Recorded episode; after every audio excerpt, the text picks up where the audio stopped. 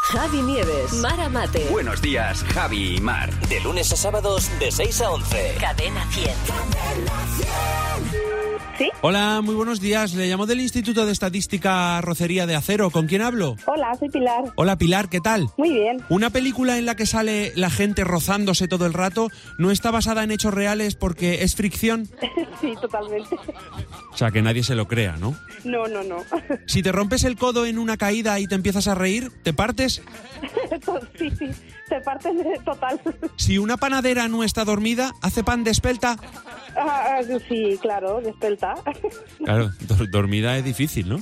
sí, sí. Si sale una persona vomitando en el periódico, ¿es la potada? Ah, sí, sí. sí, sí. En primera plana. Eh, Si te pica una medusa, hay que frotarse con la foto de una modelo muy famosa porque dicen que es buena la Irina. Ay, sí, sí. vale, sí. Para las picaduras de medusa, I- Irina.